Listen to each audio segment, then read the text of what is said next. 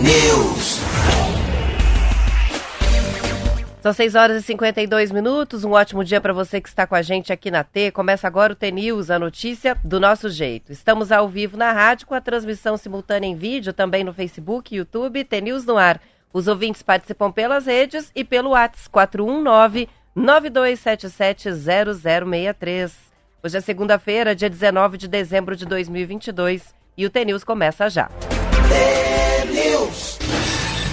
Buenos dias, Marcelo Mendes. Buenos dias, hermanos! Que maravilha, bom, hein? Bom dia, bom dia, nosso ouvinte todos os dias, segunda-feira, semana de Natal, né?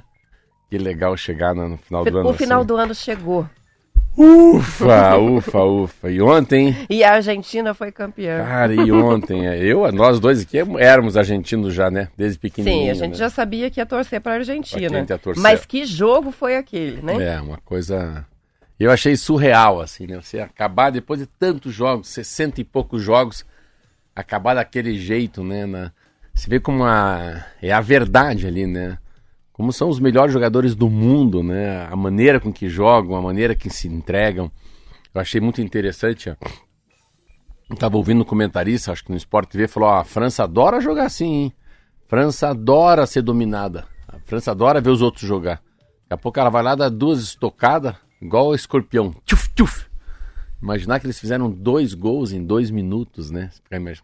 Começou aos 33 do segundo tempo a virada. De- e... E- pegou todo mundo de calça E curta. O Di Maria pegaram- já estava fora, Sim, e já eles... tinha ido pro banco de reserva. É. E aí, faz o quê, Né? né? Aquele, e assim é o dia, né? Esses caras jogam um, dois, tantos jogos, ainda tem a genialidade no sétimo jogo também, jogar bem. 35 anos. Aquele de Maria, pelo amor de Deus. Ele tava, em- a palavra que é- chorou, né? Tava endiabrado, mas é um cara que tava. Quando tira de Maria e o jogo vai pra prorrogação, eu falei, meu Deus, eu pensei, e agora? O craque do time, a máquina do Quando time. ele saiu, a Argentina estava fazendo 2 a 0 ainda. É. O cenário era completamente diferente. Em cinco minutos mudou tudo. E ele daí, de, de um olhar que ele saiu de É. alívio, né? Ele já estava com aquele olhar de desespero no banco de reserva. E a Argentina meio que metida, acostumada a tomar dois, e levar dois e aí pra prorrogação. Não tem nada também na Argentina fácil, não, hein? É tudo no, no sofrimento, não é nada no. Não é nada no amor, não, é só pela dor. E isso que mais me impressionou, assim, né? A Argentina levar dois, o cara vai lá e põe pra trás o time. E toma dois. Mesma coisa, depois tomou o terceiro também. Mesma coisa. Toma o terceiro, muda o time. Leva o terceiro daí. Então, assim, é um.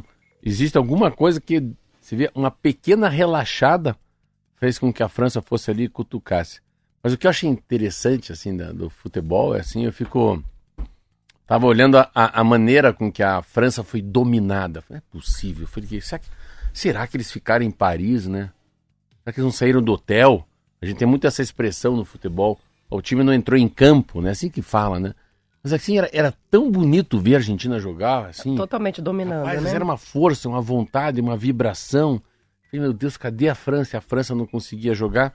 Porque a gente, taticamente, é, é- é tática isso mesmo, não é mais ou menos. Então, a maneira com que entra o espírito do, do, do vestiário, o espírito do jogo, a, a, a doação de cada um, né? Então, cada um se doa tão forte que o coletivo fica tão forte que não importa que é Griezmann, que é Mbappé, não, não importa isso. Eles acabam porque todos são muito profissionais, né? Vamos imaginar. Qualquer jogador da seleção brasileira, da seleção argentina, da Croácia, eles são muito bons. Então, eles têm que dar uma coisa a mais, porque é o jogo da vida, né? Pensa o Messi, é o jogo da vida, né? Da história dele. Ele, ele deixa pra trás na minha cabeça muitos jogadores. Então, ele é o tipo, ele fez sete gols, mas ele é o, é o cara que mais fez gol, é o, é o quarto maior jogador do mundo que participou, foi em cinco vezes, fez 26 jogos, fez X gols. Você pega os números dele, ele sempre é top 4 no mundo. Desde com Pelé também junto, né? Muita gente pode, pode falar sobre, sobre a- a- a- algumas coisas que as Copas vão mudando o número de, de, de times, né? Teve Copa acho que com 16 países, terá o próximo já são de 30, vai ser 48 times, não importa isso. É porque o que importa é a fotografia e não o filme. Nesse momento, eles são os melhores do mundo. E mais do que isso, isso acho que a gente tinha que usar para a vida da gente. Não é porque você tem uma derrota hoje que você vai dançar daqui, que ano que vem você vai ter outra. Pensa, esses caras perderam pro Arábia Saudita no primeiro jogo. Você vê como a vida é uma crescente. Quase não se classificaram. Morrendo e de depois medo, foram né? campeões, É. né? Então, e parecia que estava meio que perdido. E o Brasil entrou pimpão, né? Na É. Copa do Mundo, ganhou as primeiras partidas, estava com mas- segurança e É, mas ele, ele- é, e, eles, e o Brasil ganhou, né? Lá a classificação. Três jogos antes de acabar a eliminatória já estava classificado. A Argentina teve uns empates. Mas enfim, é, eu fiquei muito feliz, eu, de ficar na América do Sul, sabe? Não ficar na Europa o título, acho legal. Primeiro que é o terceiro título deles. É, eu tenho certeza que muita gente, muita gente, torceu pro Lionel Messi, não pra Argentina. Tem uma manchete aqui que eu até queria ler para você que diz assim: só um gênio como Messi para fazer o brasileiro torcer pela Argentina. Foi Nossa isso. A Senhora. torcida era por ele, né? Nossa, que lindo isso. E é muito verdade. É. É, e impressionante, assim, pelos fogos de artifício, pela reação da torcida aqui em Curitiba mesmo, né? Dos vizinhos, estava todo mundo torcendo pro Messi. Essa é a verdade, não é isso? e ele conseguiu. Conseguiu Vamos- o título dele. Depois a gente vai ler o- a, a carta do Pelé. Isso. Vamos começar com o Almatê de Natal aí, não? Oba, vamos lá. Alma T. Natal. Natal é família. Natal conta a história da família mais importante do mundo. A família que serve de exemplo de amor e união para toda a humanidade. Por isso, o Natal é tempo de família. É tempo de compartilhar os nossos momentos com aquelas pessoas que são responsáveis pela nossa vida e pela nossa formação. No Natal, não há maior presente do que a presença daqueles que amamos e que são caros para nós. Não há nada mais importante do que estar entre os nossos. Presentes e festas são desculpas para estarmos juntos. Não precisamos dar tanta importância para eles. Natal, Natal é tempo de perdoar. Perdoar aqueles que nos irritaram e nos aborreceram, inclusive dentro da nossa família. Natal, Natal é tempo de amar, de receber a bênção de Deus, o nosso grande Pai. É tempo de se deixar guiar pelas luzes divinas e ser conduzido para o caminho do bem, caminho da paz e da felicidade.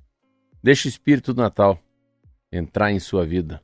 Natal, Natal é amor. Natal, Natal é família. Que lindo. Quem quiser a mensagem, o Marcelo vai mandar a foto aqui para mim e eu vou encaminhando pelo WhatsApp. Falando em WhatsApp, a gente tem o nosso resultado.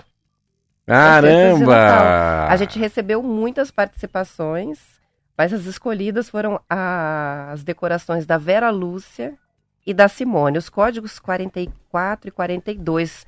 Se puderem se manifestar para a gente saber de que cidade são, a Vera Um- Lúcia um e a é Simone. Campos Gerais É, e o quatro, outro é- quatro região de É, Maringá, um é, não, é Guarapuava. Acho que um é Guarapuava, Guarapuava. região de Guarapuava e outro região de Campos Gerais. Daqui a pouco a gente Que legal, hein? Olha, é. É, as fotos foram todas pro Instagram, ficou bem lindo lá. Quem quiser conferir pode entrar no Instagram do Tenis no Ar para conferir as fotos. E aí estão aí Depois as tira não, O que, que elas vão ganhar? tira a foto da cesta e manda pra gente. claro, né? a gente quer a foto da Que é cesta. uma, é uma cesta muito, muito linda. Que a gente, inclusive, trouxe aqui na sexta-feira, o Marcelo trouxe aqui, foi, é, apresentamos o programa com um monte de coisa em cima da mesa, inclusive a cesta que vai de presente. Eu ganhei uma cesta do Márcio Martins, né, do proprietário da rádio, muito legal também, que os produtos são de Campos Gerais. Aquilo que a gente tanto fala, né, da economia circular, das coisas serem da próprio estado, da própria cidade, de conhecido, achei muito legal. Eu abri e vi coisas, muita coisa de- da, da região de Ponta Grossa. Falei, olha aí, ó, que legal essa coisa da cesta. Ó, a Vera Lúcia já tá aqui. Eu! ela mesma. E vamos ver, é, daqui a pouco ela escreve aqui pra gente qual é a cidade dela. Mas enfim, os campeões já estão se manifestando aqui. Vamos falar da carta do Pelé. O perfil do Pelé nas redes sociais publicou no fim de semana é, uma carta aberta em que pede aos brasileiros que não se esqueçam das conquistas passadas e que exalta a importância do futebol não só como esporte, mas como um meio de transformação social. O título da mensagem de Pelé é Carta Aberta sobre o Meu Sonho. E o texto começa dizendo Quer que que a eu leia? vida... Pode ser. Você vai ler ela inteira? Na verdade, a Marlete separou alguns trechos aqui. Ah, mas vai se lá, eu vou você lá. quiser ler inteiro, Vamos ler. Vamos pôr um, põe o Vamos- fundo aí. Vamos, lá, que essa carta é muito legal. Vale a acho que pena, sim. Tá muito lindo. É uma carta de. Vamos lá, Marquinhos. Carta aberta sobre o meu sonho. A vida. A vida é oportunidade, o que fazemos com ela cabe a cada um de nós. Acertamos, erramos, na vitória recebemos a celebração, na derrota o aprendizado. A vida sempre é generosa e oferece novos recomeços. A cada dia que passa, iniciamos um novo caminho e neste ciclo alimentamos sonhos que nunca morrem, independente dos tropeços da jornada. Pelé também fala o seguinte: isso serve para todo mundo. Mas quando o seu sonho é ser jogador de futebol, as oportunidades são muito mais raras e o sonho muito mais longínquos. Já os tropeços não são mais doloridos que o da vida de ninguém. Porém, são julgados por muitos, por muito mais pessoas, não acha? E para ser justo, as vitórias são muito mais celebradas também. Apesar da dor, da dor que estamos sentindo com a nossa eliminação na Copa do Mundo do Catar, eu peço aos brasileiros que se lembrem que se lembre que nos trouxe até cinco primeiras estrelas que temos no peito, é o amor que nos move. Eu sei o que nos faz sermos tão loucos por futebol. Se é o amor pela união de amizades verdadeiras em torno do esporte, pelo grito do gol, por esquecer de todos os problemas que enfrentamos, mesmo que seja por 90 minutos. Talvez o amor pelo combate à pobreza, à fome, às drogas, que o futebol assume que em tantas comunidades que foram um país tão imenso. São muitas virtudes do esporte mais bonito, ainda mais aqui no nosso Brasil. Não importa, não importa o motivo. O que importa é que essa torcida nos uniu em um momento que precisávamos tanto de união. E meu sonho é que esse sentimento entre nós e pelo nosso país não seja apenas passageiro. Esse, obje esse objetivo pode parecer impossível, Porém, quando eu era garoto, eu tive outro sonho, que também parecia vencer a Copa do Mundo para meu pai. Falando em sonhos, não pensem que os sonhos dos atletas acabaram. Eu sei que eles ainda sonham com a sexta estrela, assim como eu sonhava quando era um menino. A nossa conquista foi apenas adiada. Aos meus amigos, atletas e comissão técnica da seleção, eu deixo a minha admiração solidariedade e amor. A todos os brasileiros, eu desejo que a união e o amor que nos une no esporte transcenda, transcenda para a vida inteira. O sonho de todos nós é amor, amor e amor. Lindíssimo. Lindíssimo. É. Muito bom. E ele tá muito mal, né? O, o Pelé tá, na, tá, tá, a gente fala assim, a vela tá apagando, né? Já está na no última milha né, da vida. Assistiu, inclusive, a estreia do Brasil internado né, no Hospital uhum. Albert Einstein, recebeu aquela homenagem dos jogadores em campo, enfim, está bem doente. Ah, tinha uma sensação que ele poderia falecer durante a eleição, né? Durante a eleição, a Copa. durante a Copa do Mundo. Então acabou a Copa. Acabou a Copa e, e agora, agora, já tem as tem mais feriado? nossos vencedores aqui. As vencedoras, né? Cidades, quero ver. Então, a, a Vera Lúcia é de reserva. De reserva. De reserva. São, na verdade, os dois códigos são 42. Eu olhei tá. errado. A Vera Lúcia é de reserva e a Simone é de Ponta Grossa. Olha aí, ó. Reserva em Ponta Grossa. Vão viajar de ônibus às sextas? Vão. Hoje elas vão. Hoje, elas, é, elas vão de. Campos, como é que é? Princesa de Campos. Princesa, Princesa dos, dos Campos. Campos, né? Hoje vão dar uma embrulhada, mas é muito legal. Olha, você que venceu, parabéns, é muito linda. Eu comprei com muito carinho, produtos muito legais. É, eu comprei a cesta. Assim, a gente sempre tem que tentar dar um presente para a pessoa como fosse para a gente mesmo, né? Não é. Pensa em você. Eu falei, não gosto muito do, né, com cereja, não gosto de licor, não gosto disso. Então, esse chocolate ao leite é bom, essa espumante é maravilhosa, esse salgadinho é uma delícia. Então, eu sempre gosto de comprar algumas coisas que qualquer criança pudesse comprar, comer, né? As pessoas às vezes dão isso aqui doce de adulto e doce de criança. Se você fizer tudo por baixo, né? É brigadeiro, pudim de leite, arroz com feijão, né? É, sorvete de creme. É difícil a criança não gostar disso, né? Se serve para eles, com certeza serve para nós também. Isso aí, são os clássicos. Os clássicos. São sete horas e seis minutos e pilotos, pilotos e comissários aprovaram uma greve que está começando hoje entre as seis horas da manhã e as oito horas, segundo o Sindicato Nacional dos Aeronautas. Os trabalhadores foram convocados a comparecer em protesto aos aeroportos de São Paulo, Rio de Janeiro, Campinas, Porto Alegre, Brasília, Belo Horizonte e Fortaleza. A greve só pode atingir 10% dos funcionários das empresas aéreas, isso por decisão da ministra Maria Cristina Peducci, do, do Peducci, do Tribunal Superior do Trabalho. As decolagens com voos para transplantes, pacientes a bordo e vacinas, essas continuam é, operando normalmente. Em nota, o sindicato afirma que a categoria quer uma recomposição das perdas inflacionárias e um ganho real nos salários, de forma a compensar as perdas que eles tiveram em dois anos de pandemia. A categoria também reivindica que as empresas respeitem os horários de início e término das folgas e que não programem jornadas de trabalho de mais de três horas em solo entre duas etapas de voo. As informações são do Estadão. No site da Infraero agora de manhã dá para ver que em Curitiba, por enquanto, a gente não tem nenhum impacto no aeroporto. É, os voos que estavam previstos estão, alguns cancelamentos, mas que não estão associados né, à paralisação. Não é o dos aeroportos que está tendo impacto por enquanto. Mas quando começa lá, né? São Paulo, Rio hum. de Janeiro, daqui a pouco começa a afetar aqui também. Enfim, são duas assim, horas de paralisação. Pois normaliza. É. Não tem, não tem certo e errado. É difícil você falar sobre um assunto quando é greve, sabia? É muito difícil você falar. Por qual viés você fala? Como empregado ou como patrão? Né? Ou como usuário? É muito. Eu posso falar como os três, né? Os três têm razão.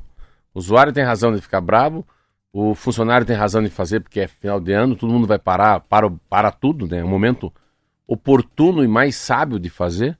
E, e, o patrão pode ser que tenha, assim, pô, mas não é correto fazer nesse momento, já que eu fiz tudo esse ano. Então, eu não sei se é por. Eu não sei se é por carga de trabalho, não sei se é alguma coisa da ANAC, não sei se é por salário, não sei se é por mais segurança em voo. Eu não sei por que da greve. Então é. Mas que é greve é isso. O grande problema de greve é que às vezes você sabe como ela começa, não sabe onde ela termina, né? Então começa com duas horas, fiquei pensando aqui, a Roberta lendo isso aí.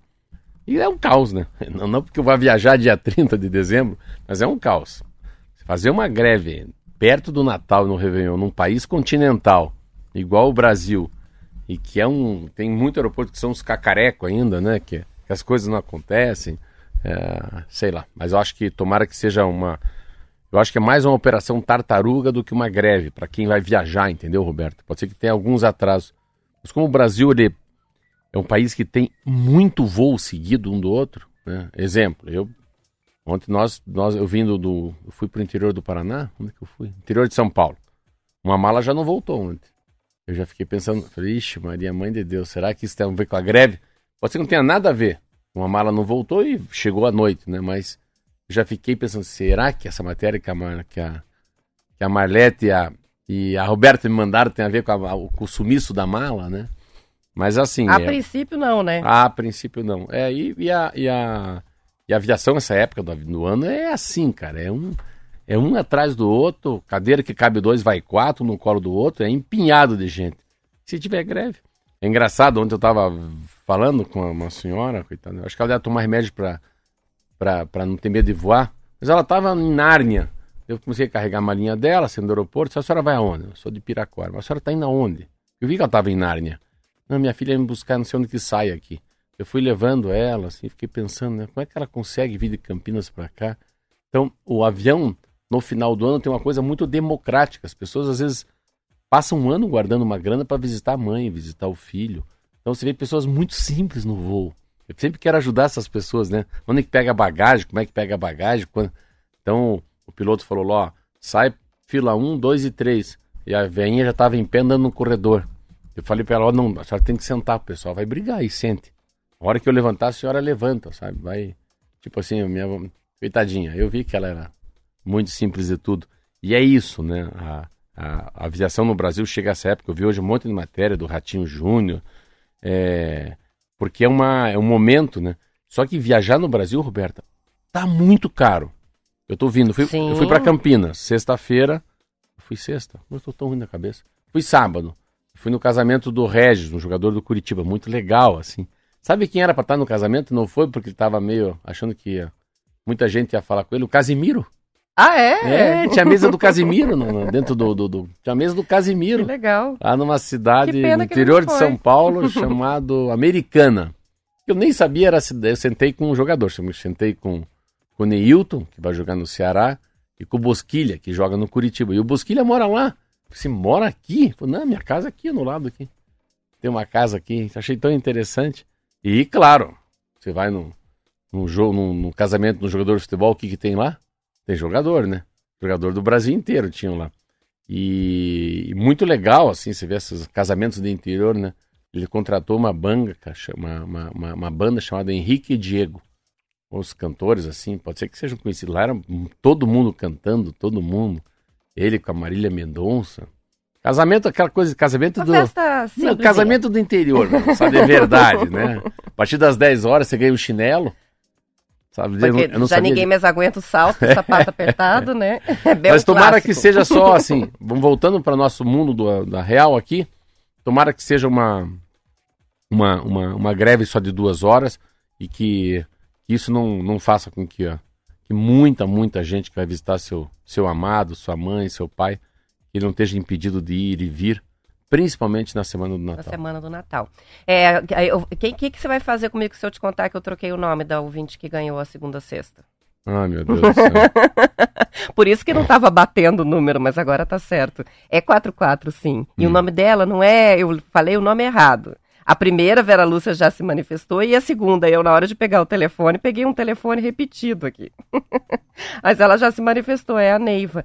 E quem ganhou foi a Neiva, e é 445, é de, Tol- é de Toledo. Ah, e olha que coisa mais 4, linda. 4, 5. É 44. Ah, tá. Toledo, Toledo. a Neiva, quem ganhou foi a Neiva. O nome dela não é Simone, que eu falei, eu troquei o Hum. nome dela. É Neiva. E, é, e o trabalho que ela faz, depois a gente vai colocar mais fotos lá no Instagram.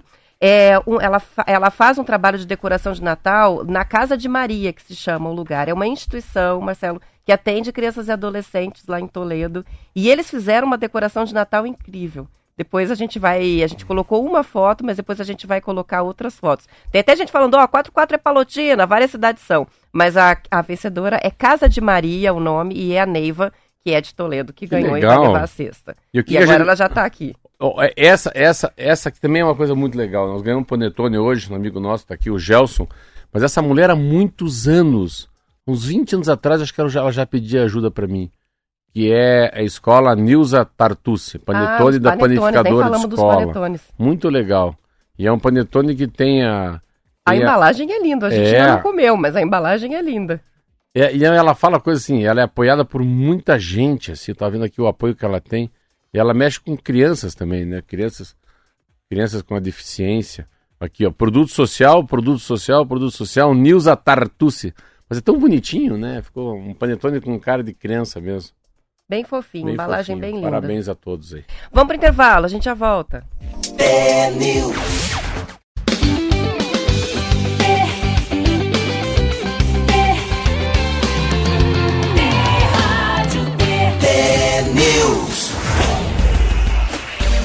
São 7 horas e 16 minutos e tá chegando uma notícia aqui pra gente de que hoje estamos sendo ouvidos numa nova Rádio T, de dois vizinhos. Olha, que legal. É a benção. Conhece é, dois vizinhos? Menino Jesus conhece, dois, o Gelson é dois vizinhos. O Gelson dois tá aqui vizinhos hoje é no a terra do. Padre Licia. Muito legal. 89.3, a É. Rádio T de dois vizinhos. Que legal. Sejam muitíssimo bem-vindos. Que alegria, né? Olha, Terminar pra- o ano com Não. mais uma.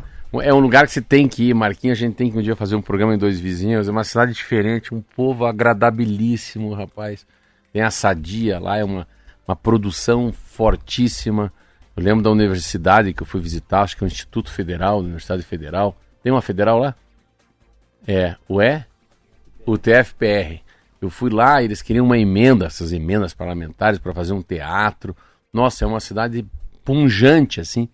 E é a cidade mais legal que eu tenho, porque eu tenho uma história, né? Eu fui fazer uma palestra, cheguei lá, me avisaram, falou, ó, a imprensa vai bater muito forte no padre.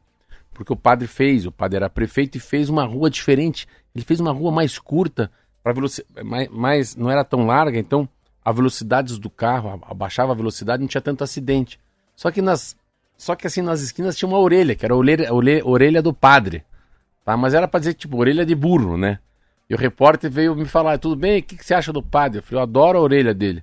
Tem muita orelha de burro na cidade, mas o padre tem uma orelha inteligente. Daí meio que dei, meio que bati no jornalista, o cara ficou me olhando assim. E mas sejam muito bem-vindos na nossa Rádio T. Isso aí, são 7 horas e 17 minutos e 25 municípios brasileiros concentraram em 2020 34% da riqueza de todo o país. Os dados estão na pesquisa Produto Interno Bruto dos Municípios, divulgada pelo IBGE. Essa concentração, Marcelo, de riqueza diminuiu em relação a 2002, que é o parâmetro. Na época, essas 25 cidades concentravam 40% do PIB. Segundo Luiz Antônio de Sá, analista do IBGE e um dos responsáveis pelo levantamento, há um vínculo da pandemia com a perda de participação das capitais, uma vez que o maior impacto da crise sanitária foi sobre o setor de serviços, que é fundamental nas grandes cidades. Dos 24 ou 25 municípios com maior PIB do país, 11 são capitais, inclusive os seis maiores. São Paulo, Rio de Janeiro, São Paulo é quase 10%, Rio de Janeiro 4,4%, Brasília 3,5%, BH com 1,3% e Manaus 1,2%, e aí Curitiba aparece também com 1,2%. Segundo o Instituto, os 82 maiores municípios do Brasil concentraram em 2020 quase 50% da riqueza. No Paraná, 284 municípios, ou 71% do total, subiram novas posições no ranking do PIB. O município de Tamarama progrediu 1.228 posições no ranking, passando da posição 2062 para 2019.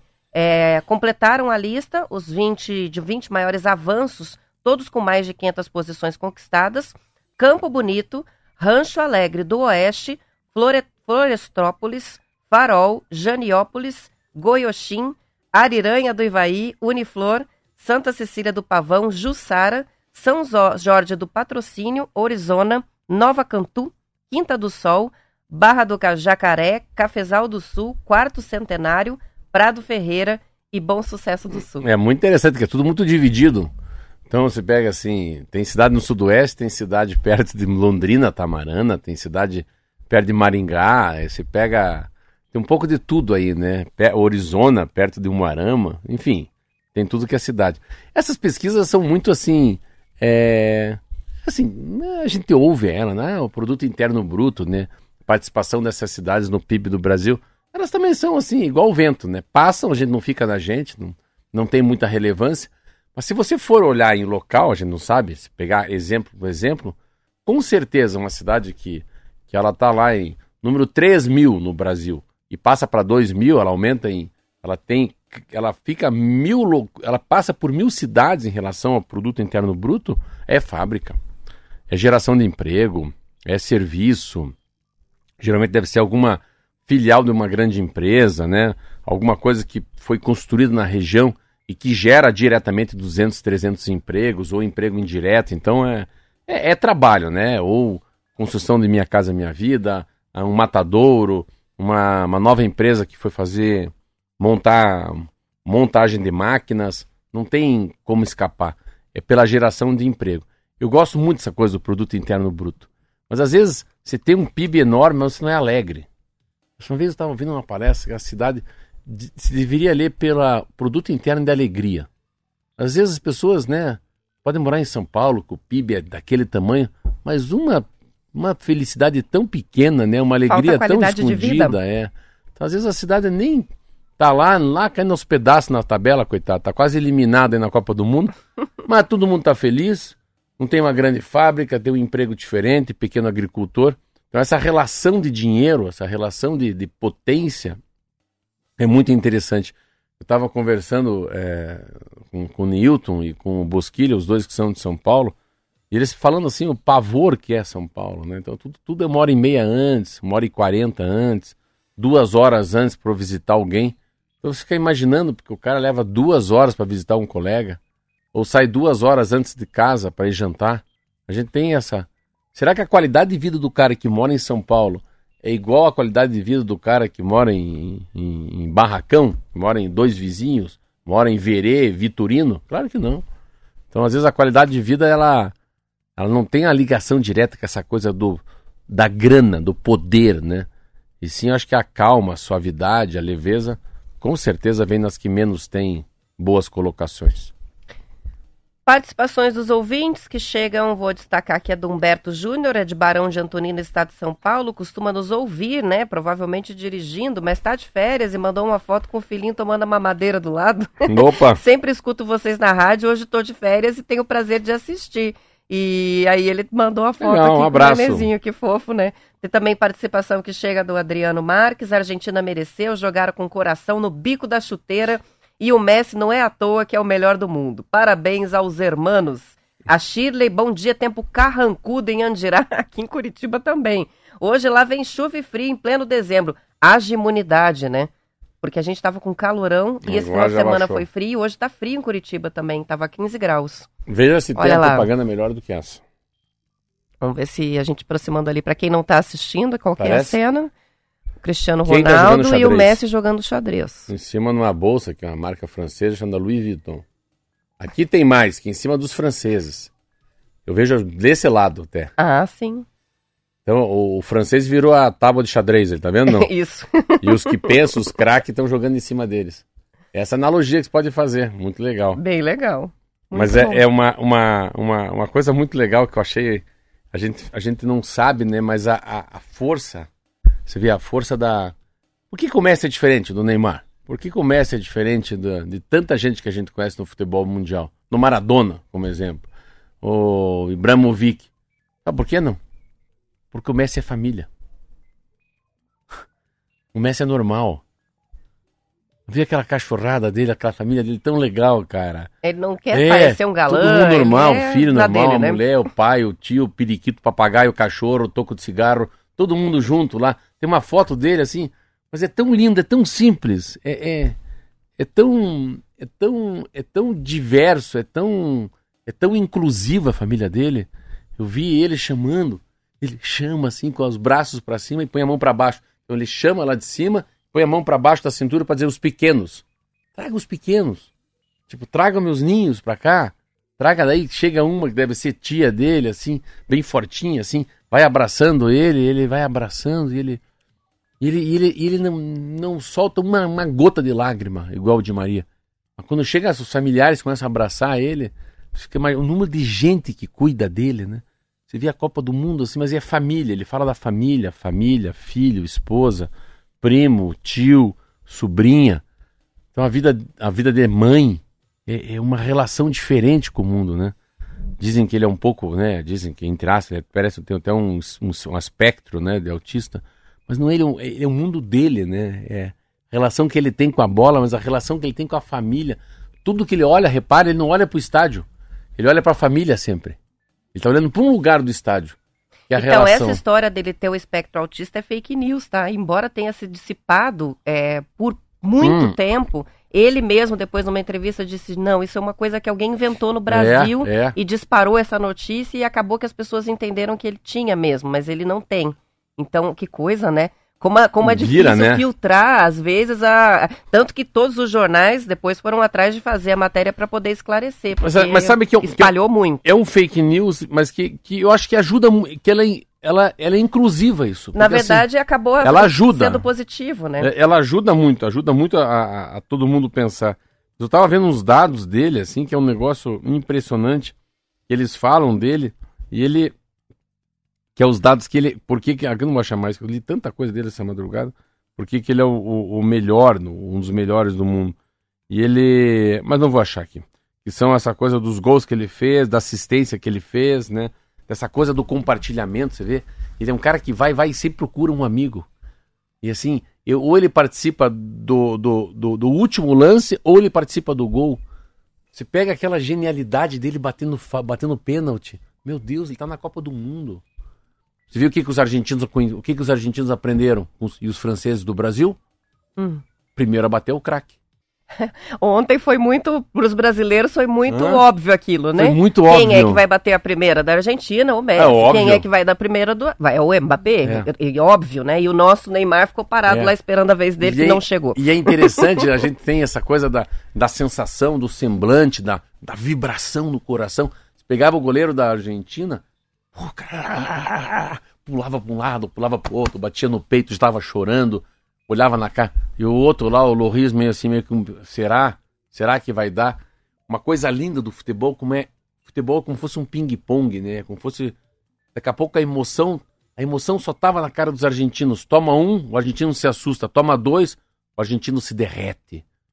Os franceses aparecem. Aqui tem só, só os títulos, né? Vai pra Ele pro- tem quatro ligas de campeões, sete ligas da Espanha, o maior artilheiro da história do campeonato do país, 474 gols, o maior também nas assistências, o jogador que mais vestiu a camisa da Argentina, 172 jogos, e o maior goleador do país, 98 gols. Na Copa, com 35 anos de idade, virou o maior goleador argentino da história das Copas, 13 gols, mais do que a Maradona.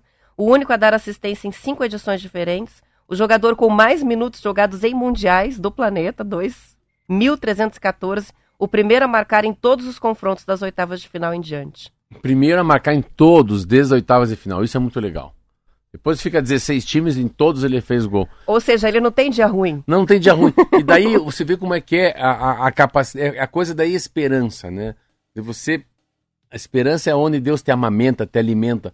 Para onde que a gente vai? Então, assim, cada vez que um faz gol, o rosto muda, a garra muda. O Di Maria chorava, o Messi olhava. E o Messi sempre com a mesma cara. Sem sorriso, sem dar. Sempre assim. Ele parece tão tranquilo. Vai né? chegar, nós vamos conseguir. Quando ele vai para os pênaltis, eu falei assim, meu Deus do céu. E vai, e, mas só que sempre na frente. Sai na frente, os caras pegam. Sai na frente, os caras pegam. Sai na frente, os caras pegam. Sai na frente, agora não pega mais. Então, assim, você vê, é sempre um time que tava. Tem aquele ditado que fala que Deus ajuda quem se ajuda, né? Parece que a Argentina sempre estava se ajudando, fazendo o papel dela, para no finalzinho, assim, no último minuto, na última bola, aí sim, Aí vem o dedo de Deus, falou, é com vocês. Então, Deus ajuda quem se ajuda. E essa foi essa sensação que eu tive ontem na Copa do Mundo. E também, meu Deus do céu, aqueles caras que jogaram na Argentina, o que, que aqueles caras jogam de bola? Os franceses são muito bons, sim. Mas assim, os argentinos têm vários muito bons. Assim. O Mbappé é um cara excelente. Mas os que auxiliam o, o Messi, e a maneira com que a, o Messi auxilia, é muito mais que o Mbappé. Então a, a, genialidade não vem com 20 anos de idade. No futebol, a genialidade vem depois dos 30. Com a maturidade. Isso mesmo. Isso aí. São 7h30, vamos encerrando o estadual por aqui. Depois já? do intervalo, sim. Já. Nem comecemos? Nem começamos. Depois do intervalo tem noticiário da sua região. A gente volta para a parte do Paraná. Continua com a transmissão no YouTube. Tem News no ar. Até às 8 horas. Para quem fica, boa segunda-feira. Amanhã a gente está de volta. Até amanhã.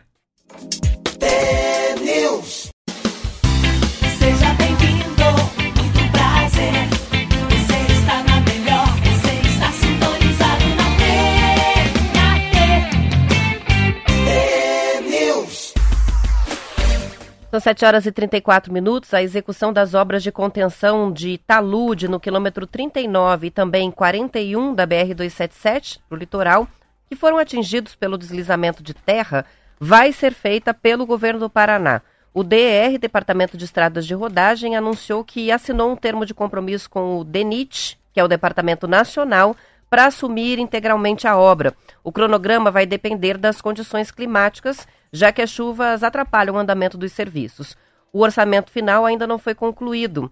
Segundo o secretário de Infraestrutura e Logística do Paraná, Fernando Furiati, o DR está debatendo com o DENIT a possibilidade de substituir os guindastes que estão sendo usados por andaimes, o que liberaria mais uma pista para a circulação de veículos. A sinalização do trecho vai ser reforçada com painéis de mensagens variáveis, cones e iluminação noturna e a previsão de implantar faixas reversíveis no trecho, com o sentido de tráfego de faixa sendo invertido para atender a demanda maior. São três entidades envolvidas na operação. O DENIT, fazendo a obra no quilômetro 42, o DR, que vai começar a obra nos quilômetros 39 e 41, e a Polícia Rodoviária Federal colaborando com o fluxo ali na região. Mesmo assim, a expectativa É, parabéns. não é das melhores aí para o fim de ano, Bom, né? Parabéns. O fim do pedágio, ninguém faz um novo pedágio, uma nova empresa privada que tem a capacidade de pôr guindaste, de fazer andaime, de pôr iluminação, de funcionar comboio. Assim, mas é que a gente vai se acostumando com mais ou menos. Esse é o grande problema da, gente. A gente vai se acostumando. Eu vi uma matéria que o governador vai ter uma linha aérea para Florianópolis. É essa notícia que eu vou falar na sequência já. Isso isso é brincadeira. Isso é brincadeira. Isso é para rico. Isso é para pessoa como eu que posso. A gente está falando de pessoas normais. Pessoas que acordam, dependem do seu salário e tem, guardam um ano de dinheiro para ir para a praia. Então, essa matéria de falar que vai ter aviãozinho para Florianópolis é brincadeira. Tá começando Que hoje, gente né? normal, gente trabalhadora, vai para Guaratuba, para Matinhos. Santa Catarina já é uma, é uma outra pegada. Não que não possa ir também, mas assim, quando você, você não tem nada a ver você comparar uma estrada que está caindo com os problemas da natureza. O problema não é do, do Bolsonaro, não é do Ratinho Júnior, não é do prefeito de Morretes, mas você anunciar e que vai ter mais linhas de avião para Florianópolis, é a mesma coisa você dar um chute na cara do, do, do povo. Assim. Você fala, peraí, você, você povinho? Ah, você que se arrebente, cara. Fica na fila, vai no ferrebote, vai de bicicleta, vai por Morretes ali. Você desce, desce de a graciosa, que a bicicleta passa. Aí você leva a sogra na garupa, né? Papagaio na, na cesta. Então, Assim, Sabe o que que parece? Aquela frase que, que todo mundo é conhece, isso. né? Que comam brioche. Não tem pão, comam brioche. Não é isso? Olha, porra. Como se fosse a mesma É. coisa, né? Sabe que é essa analogia? Sabe o que é isso, Marquinho? Ela tá falando o seguinte: ah, não tem pão francês que é o mais barato? Compra o mais caro. Era uma, é uma frase que é atribuída a uma princesa, né? Que ao saber que os camponeses não tinham pão, estavam sem pão, ela falou: Ah, mas eles não têm pão, então brioches. Ah, olha, que no- agora você me deu a conotação. É, ah, coitado, não tem nem pão, come brioche, então. É porque ela nem sabe o que é pão não francês. sabe o que é fome. Então, não Então sabe é mais ou é pão. menos isso. Não tem estrada, você então vê, vai de avião. que você vê, assim, eu, eu fico é, imaginando, porque é muito difícil e, e eles têm. Você tem muita dificuldade o governo de fazer as coisas. É normal, tem muita burocracia. Tem licitação, tem assembleia, tem, a, tem, o, tem um, um- uma, um DENIT, que é um órgão nacional, né? Então, assim, tem um, suc, um suc, suc, sucateamento Sucateamento. sucateamento das máquinas, que faz parte. Por que, que foi inventado concessão de estrada? Porque o poder, o, poder, o poder não consegue. Tem que cuidar da educação, o governo, tem que cuidar da saúde, tem que cuidar da, da pandemia. Ele tem, o, o governo tem que cuidar de tudo. A gente vive uma crise enorme. E o Paraná começa a entrar porque, porque a eleição já foi. Esse é um assunto que nesse verão, o que eu falei de gente que já não vai mais para praia, a mudança de, de, de, de, de- de turismo no final do ano, é tanta gente já desanimada. Que horas que vai? Que horas que não vai? Então, vou dar um exemplo ontem. Eu estava lá ontem com a minha esposa, daí os filhos dela estavam vindo da praia e falou, mas como, que horas vão sair daí? Eu acho que é 11 e meia da noite. Mas que horas vão chegar? Então, se for para chegar de madrugada aqui, então durma na casa do pai. Então, amanhã eu pego vocês de manhã, porque você já vê. Então, os meninos não vieram dormir com a gente porque já tinha esse. Que horas que vai chegar? Será que a estrada vai estar obstruída? Como é que vai estar a estrada à meia-noite? Então você vê, uma. Muda todo o enredo desse Natal, desse Réveillon. Então, quando eles falam que depende da chuva, vai chover. Então, ao contrário, o que, que vão fazer se vai chover? Né? Então, que horas vão trabalhar? Como é que vão fechar? Porque se a estrada estiver fluindo totalmente 100% correta, já é difícil. Aí que tá. Temporada com, com, a, com toda essa. Com Copa do Mundo, com o fim da pandemia, o fim da máscara, Roberta, já é um, já é uma, já é um problemaço. Com uma pista só. Mas o que me, me assusta assim é, é isso. Olha, agora o DR vai cuidar, o DENIT, eles estão pensando em tirar os andames, colocar o guindaste. é, eles vão começar a fazer os estudos, já foi assinado um protocolo. Cara, o Natal tá aqui. O Natal tá aqui, ó. O Natal tá sete dias a acontecer. Você tá lendo uma matéria de protocolar. Você não tá com a foto do guindaste. Você não tá com a foto do cara lá segurando, né? Um cara lá em cima com uma bandeira falando que tá chovendo. Como é que é? O tromba d'água que você falou lá. Cabeça, a cabeça d'água. É. Então, assim, e assim, tem, se tem, se tivesse alguém da iniciativa privada tocando, não estou falando que o pedágio tem que ser, mas se tivesse essa estrada já pedagiada a um real por pessoa, a 50 centavos de real, ou um pedágio que não, que não tivesse nenhuma taxa de retorno para o próprio empresário, ou muito baixo, cara, esse cara ia se virar porque no contrato tá assim, você não pode deixar a estrada interrompida por mais de duas horas, senão você vai perder isso. O cara pega a melhor máquina do mundo, vai lá para Israel, contrata o que tem de gente, faz outras vias, ilumina, põe gente.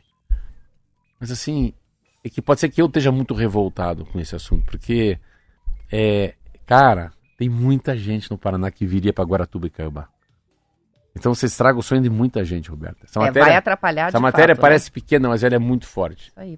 O Helder escreveu pra gente pra falar sobre a frase dos brioches, né, que é atribuída a Maria Antonieta, né, na Revolução. É, mas assim, na Hum. Revolução verdade, Francesa. por muitos anos se falou que era da Maria Antonieta, mas depois de anos, é, os historiadores Revolução vieram trazer Francesa? que é, vieram trazer a informação, né, até achei aqui, é, que o livro Confissões de Rousseau, que foi publicado em 1782, já traz essa frase. E nessa época Maria Antonieta tinha só nove anos de idade. Então, a frase era atribuída a ela por anos, a gente 1700 aprendeu na escola.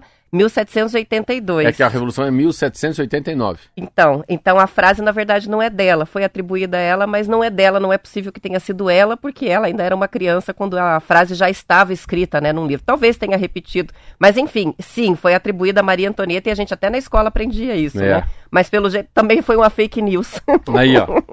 Tem participação Mas também chegando, ó, do Coube de São José dos Pinhais sobre a questão da linha direta de Curitiba para Florianópolis. Ele diz assim, embora né, seja uma alternativa diferente, ele falou, meu filho que mora lá considera que é uma alternativa que pode ajudar alguns, né? Os Sim. que podem pagar por ela.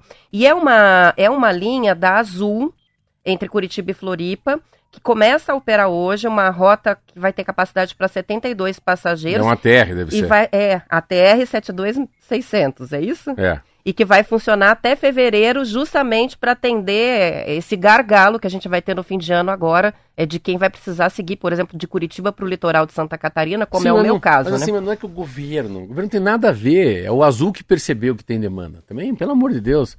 A gente quer surfar na- nas costas do Messi.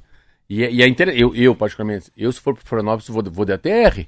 Então, claro, o que eu quero dizer que eu não tô.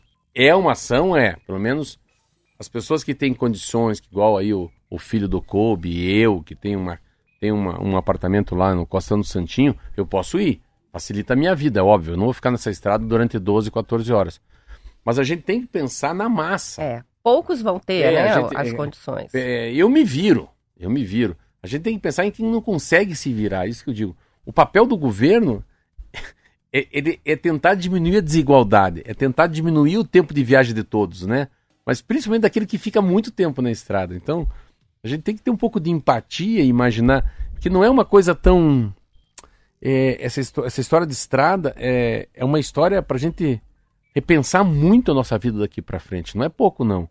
Porque o estado do Paraná é um estado de passagem, né? Não tem lá o... É, é o tal do caminho de Itupava, de, de, de Piabiru, né? É, é é uma passagem. Isso aqui é uma ligação importantíssima entre dois estados do sul e os estados do, do resto do Brasil. Então, essa estrada que a gente fala aí da, da 376, ah, é como fosse a, a carótida nossa aqui, ó. É a principal veia, né? Ela com a Regis Bittencourt faz a mercadoria circular. Então, tem que ter mais olhar, tem que ter mais. Você tem que fazer uma coisa que esteja fora, que seja uma coisa quase ilegal, inconstitucional. Tem que ir para cima falando, vou contratar a melhor empresa do mundo para tocar esse verão para nós. Vou ficar um risco de ficar inelegível na próxima eleição, o Ratinho tem que pensar. Mas eu vou peitar e vou deixar o, o verão dos paranaenses melhor. São 7 horas e 44 minutos e a cooperativa Copacol pretende instalar painéis solares em parte da rede de supermercados que tem no Paraná para ter uma economia anual de 4,5 milhões de reais em custos com a energia elétrica. Ao todo, a rede espera implantar microusinas que vão somar 4 mil megawatts de potência a um custo de 31 milhões de reais. O projeto tem o financiamento do BNDES, um custo de 28,6 milhões de reais, Fundo Clima, mantido pelo Banco Nacional de Desenvolvimento Econômico e Social. O programa é destinado a apoiar projetos de transição energética e agricultura de baixo carbono. O que resta, né, os outros 2,8 milhões, vão sair da- do caixa da própria cooperativa. De acordo com o diretor de crédito produtivo e socioambiental do BNDES, Bruno Aranha, o banco tem como prioridade a ampliação do uso de energias renováveis na agricultura. A Copacol tem a sede em Cafelândia. As informações são do estado de São Paulo. Você vê como o pré-requisito para pegar grana do governo federal e estadual já é o ESG. Como é rápido isso, né? Você vê como a, a, a- você pode mostrar a tua capacidade de endividamento, você pode mostrar a tua capacidade de produção, tua capacidade de colheita, a geração de emprego, mas ah, o chantilly mesmo, a azeitona da empada, é a capacidade de você mudar a tua matriz energética, já que o agronegócio gasta muito, gasta muita água, gasta muita energia. E você vê como eles começam a, né, a circular. Eu vou trazer amanhã algumas matérias que eu estava lendo no Globo Rural. Nessa revista aqui, que é muito legal, super interessante, O Futuro do Plástico aqui. Estava lendo sobre essas coisas que. Que legal você você está fazendo um- uma coisa circular de. Né, que não, não existe mais lixo, né? Que do lixo se tira muita coisa. Então, né, da, do, da, da, da, né, da, do que, que você faz com, com, com o que não presta do porco, o que não presta da vaca, não presta do cavalo, como é que vira biogás, né? Você vê as, as matérias que eu estou lendo sobre pecuária e sobre floresta, nossa, negócio impressionante, assim. É uma capacidade de... É, o comportamento do, do, do homem do campo muda pela, pela essa capacidade do cliente, né? Não é, o, não é assim, o cliente já não quer qualquer coisa. Você pega uma cooperativa como a Copacol, a hora que ele mostrar que a cooperativa dele já tem energia própria, que a Copel passa a ser só um coadjuvante, não é mais ator. Pode ser que na hora que o cara chega ali, o que, que é isso aqui? Cevale, Copacol, Frimeza. Ah, eu vou de Copacol porque eu vi na rádio. Mãe, Não é mais só uma responsabilidade da empresa, é o Não, mercado que é- está mudando, a visão do consumidor, é, né? é, e- ele, sabe que é uma maneira, eu vou te explicar mais ou menos assim. É, ele quer se tornar um produto também renovável. Nós não, não somos renováveis, a gente mora. Mas ele quer se tornar um produto reciclado. O cidadão quer se revisitar, fala, pô, eu vou revisitar meus conceitos, né? E esse negócio da, da comida é muito louco, assim. Então, quando sai uma matéria, assim, eu fico olhando, assim, eu tava... né, a diferença, tudo bem, eu sei que eu falar de duas coisas. Eu tava lá em Serra Azul, daí assim, Madeiro, entrei assim.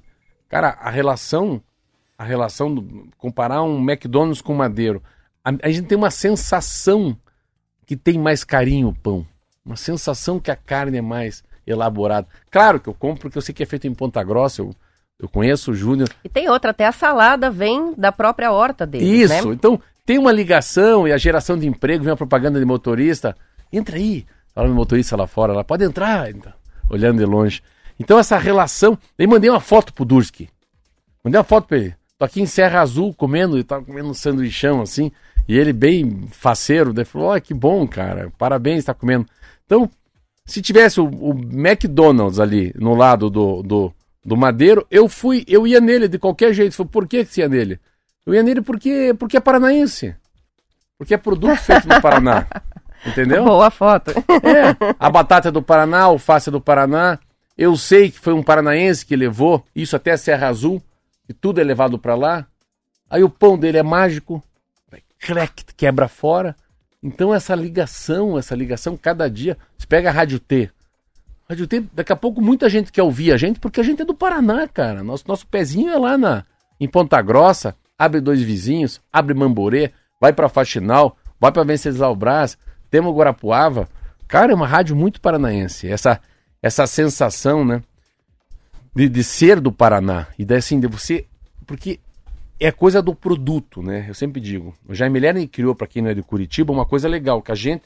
Curitiba é um mercado, nós somos um produto à venda.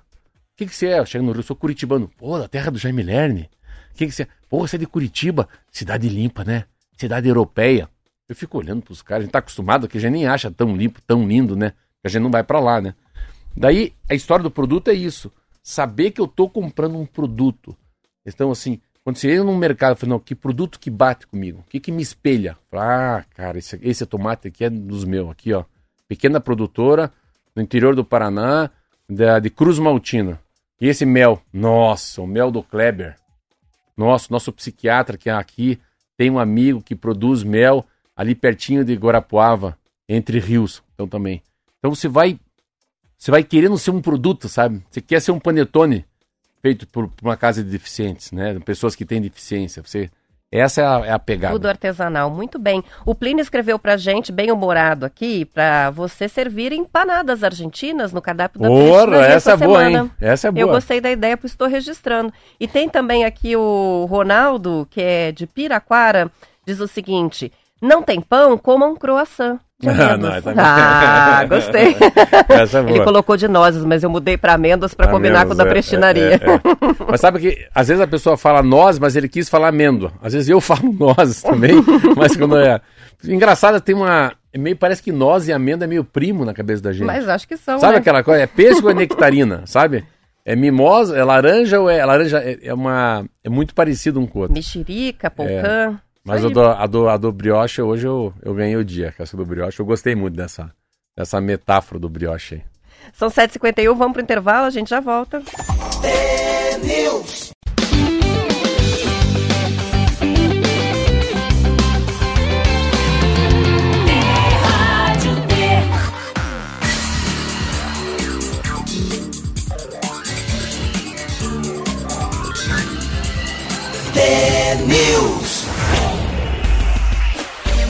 São 7 horas e 53 minutos e falando em nozes, castanhas, amêndoas. Ah, você vai falar Então, alguma coisa olha antes? que interessante. Então essa- como você pode ver a propaganda aqui. Ó.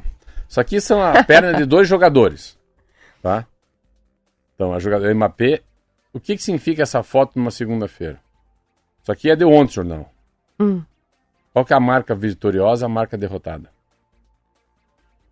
Um tá de Nike, um tá de Adidas. Um tá de Adidas, é mesmo. Que interessante a capa, né? É. Só as pernas dos jogadores. Só as pernas. E a gente sabe quem são. Pela, pela Claro, perna a gente já sabe qual- quem, quem, é. são. Não precisa dizer. Pela chuteira, a chuteira da, essa chuteira dourada do Messi aí, né? Só que a chuteira, você vê assim. você vê com uma propaganda que você pode falar assim. Você quer, o Natal tá chegando. Você quer comprar a número um ou número dois? Você quer ser campeão quer ser vice? Hoje todo mundo tá comprando Adidas. É. Sabe quando tem a discussão de Coca e Pepsi, né? A melhor da Pepsi, 30 anos atrás, propaganda, eu nunca esqueço. Fui morar nos Estados Unidos, primeira coisa que eu liguei a televisão em Boston, morava lá. É a melhor propaganda que eu vi na minha vida. O cara trabalhando numa fábrica de refrigerante. Invasando. Um homem moreno, forte pra caramba, assim, com aquelas ca- cara de mecânico, roupa de mecânico, assim. O cara. 17 horas acaba o expediente, ele vai tirando a roupa, assim. Tira, vai tirando a bota, vai entrando no vestiário, abre, assim, daqui a pouco ele tem uma senha, assim, tá, tá, tá. Tem um locker, um, um armário, abre o armário, assim, tum. Abre o armário, ele pega assim, vai tirando assim a roupa, assim. Tirando a roupa, assim, aparece atrás, assim, Pepsi. Aí ele tira o boné, assim, joga, assim, Pepsi. Ele abre, assim, ó, uma geladeira dentro, dentro do armário dele faz assim. Coca-Cola. Toma uma coca. Tudo é Pepsi, cara. Você Pepsi, Pepsi, Pepsi, cara Mas na hora de tomar. vira assim. Você vê ele só de costa, a Coca-Cola virada num. Vai estar tomando cerveja no gole. Propaganda. Lá pode muito isso comparar, né? Aí, Tinha que- uma que é a propaganda era assim: pode, pode ser Pepsi? Que a pessoa pede uma coca, não tem. Pode, Ah, pode ser Pepsi? Pepsi. Era assim a propaganda também. Você vê, mas, da- mas Ousado, era da né? Pepsi, né? Da Pepsi. Mas aí é o seguinte, aí já é. Tipo, é assumir que é número 2 e ponto final. Ah, você é muito Nós somos o Roberta. número 2. Cara, você é inteligente. Você é muito inteligente. Muito inteligente. É isso. E é inteligente Ele aceita ser o segundo. né? Ele quer ser o segundo. Ok. Porque ser o segundo no mar de, de refrigerante é muito também. Né? E sendo o primeiro a Coca-Cola, que é que não vai imbatível, pegar? não vai chegar a Coca-Cola. Então, legal. É um bom- uma boa posição, segundo lugar. Eu também acho inteligente a propaganda. São 7 horas e 55 minutos. Olha só, eu ia falar das nozes, porque saiu um boletim de conjuntura agropecuária da Secretaria de Estado de Agricultura e Abastecimento, que está mostrando que Turquia e Chile são responsáveis pela maior parte das nozes e castanhas que vão aparecer nas nossas mesas aí na festa de Natal. O levantamento mostra que o preço médio dos produtos subiu nos últimos 10 anos, passou de 2,2 mil dólares para 6,4 mil dólares a tonelada, o que talvez explique a redução da importação por parte dos brasileiros, que foi identificada nesse levantamento. O boletim também chama atenção para o fato de que algumas frutas com tradição de aparecer na mesa de Natal e que são cultivadas no hemisfério sul estão agora em época de colheita e por isso há muita oferta no mercado. Quais são? Há algumas maçãs, pêssegos, ameixas, as nectarinas, né? Abacaxis, uvas e lixias. A gente estava falando das frutas semana Interessante, passada, eu vou né? comprar, semana- tem Natal, eu vou comprar, mas eu vou comprar umas importadas pra você ver como, como é caro. Lixia, não, lixia não, lixia tem muito no Paraná. O que não tem, né? A nectarina vem, cereja também vem, é, tem várias, várias frutas tradicionais Aqueles do pêssegos Natal. bem laranjas, que que não são caroço. os nossos, é, né? Não é o nosso, é. Isso eu digo. Tem coisas assim. Pêssego. Pêssego tem três. Tem um pequenininho que é ruim, que é um cão. Que tem, minha casa tinha, na casa da minha mãe. Azedo. Mas eu, eu não gostava. Ele sempre tá bichado, coitadinho. É, a minha mãe sabe o que eu tô falando. O segundo são amarelos, mais moles. Mas o para mim, o pêssego muito topzera é o que solta a casca, né? Solta o caroço. Né, Ameixa são chilenas. Cereja, que é uma coisa que tem Natal. É uma coisa que é muito cara no Natal. Já encomendei. Fio de ovos. Fio Porque de é ovos não é de barato. fazer, né? Vai Ah, tentar ah, fazer em Ô, casa. Roberto, você tá muito caro no Natal. Já viu fazer fio de ovos? Essa é a fala de É cozinheiro. dificílimo fazer fio de ovos. É muito mais pelo trabalho pelo que o valor do ovo. Falar em ovo. Meu Deus, pensa essas galinhas caipira aqui de Guarapuava aqui, ó. Sexta-feira o Dr. Kleber veio aqui, foi uma, uma entrevista com o psiquiatra, e ele deu pra nós uma caixa de ovo. Eu cheguei na padaria, fui lá dentro e falei, ó, é o seguinte, eu quero com ovo caipira de Guarapuava. Aí eu tinha um, um café da manhã com cinco pessoas, todo mundo pediu pão com ovo, pediu ovo mexido. Com ovo caipira de Guarapuava. Você não tem ideia. Lá em tem- casa quem se deu bem foi que o Léo, ovo fez come um trouxe pra mim? Meu Deus do céu, uma maravilha. Você usou? O Léo é, tem o costume de fazer omelete, né? Com muitos Hum. ovos, assim. E ele foi- ele foi o primeiro a estrear os ovos de Guarapuava lá em É. casa. Eu ainda não comi. Tem muita matéria falando sobre o que que é galinha caipira, o que que é galinha é, é, que, que, que cresce solta, chama-se free cage, né? Fora da, do galinheiro. E eu tô com uma ideia assim, eu quero, ó, se você conhece alguém que mexe com, com ovo, me avisa. Eu acho que a grande sacada, falando só prestinaria, é, é essa coisa do ovo. O ovo está em alta no mundo, sabia? No Brasil está muito em alta em ovo. A gente produzir essa coisa da cadeia, eu tô com esse, pensamento. Por que, que eu não posso produzir todos os ovos da minha própria prestinaria? Você vai lá, come um pão com ovo. E na saída você fala assim: Meu Deus, Rogério, que pão com ovo gostoso. Ali, ó, pode levar. Pode levar dois, pode levar quatro, pode levar seis. O ovo que você comeu aqui na prestinaria é o mesmo ovo que está na prateleira. Pode ser uma sacada, né? Com certeza. Com certeza. São 7 horas e 59 minutos. Para a gente encerrar, para o pessoal de Curitiba, hoje a Hum. gente está entrando na última semana de atrações de Natal aqui na cidade e estreia o Natal do Palácio Garibaldi. Na fachada vão ser apresentadas óperas famosas, apresentações que acontecem até a quarta, sempre às 19h30. Para quem não conseguiu assistir às apresentações de O Quebra-Nozes no início do mês, tem mais uma chance. Hoje, amanhã, no Memorial de Curitiba, 8 horas da noite, sessões extras do espetáculo que conta a história da menina Clara. Também apresentações na fachada do restaurante Madalosso, em Santa Felicidade, até quarta-feira. E amanhã, às 19h30, estreia do espetáculo final de encerramento do Natal de Curitiba, que é o Oratório. Ao ar livre, essa produção vai reunir um elenco de 30 atores, cantores, bailarinos para contar e celebrar a história do nascimento de Jesus lá no Parque Tanguá. Então é Natal. Então é Natal. Vamos encerrando. Amanhã a gente volta às 10 para as 7 com mais notícias. Bom descanso até lá. Tchau, tchau. Até amanhã.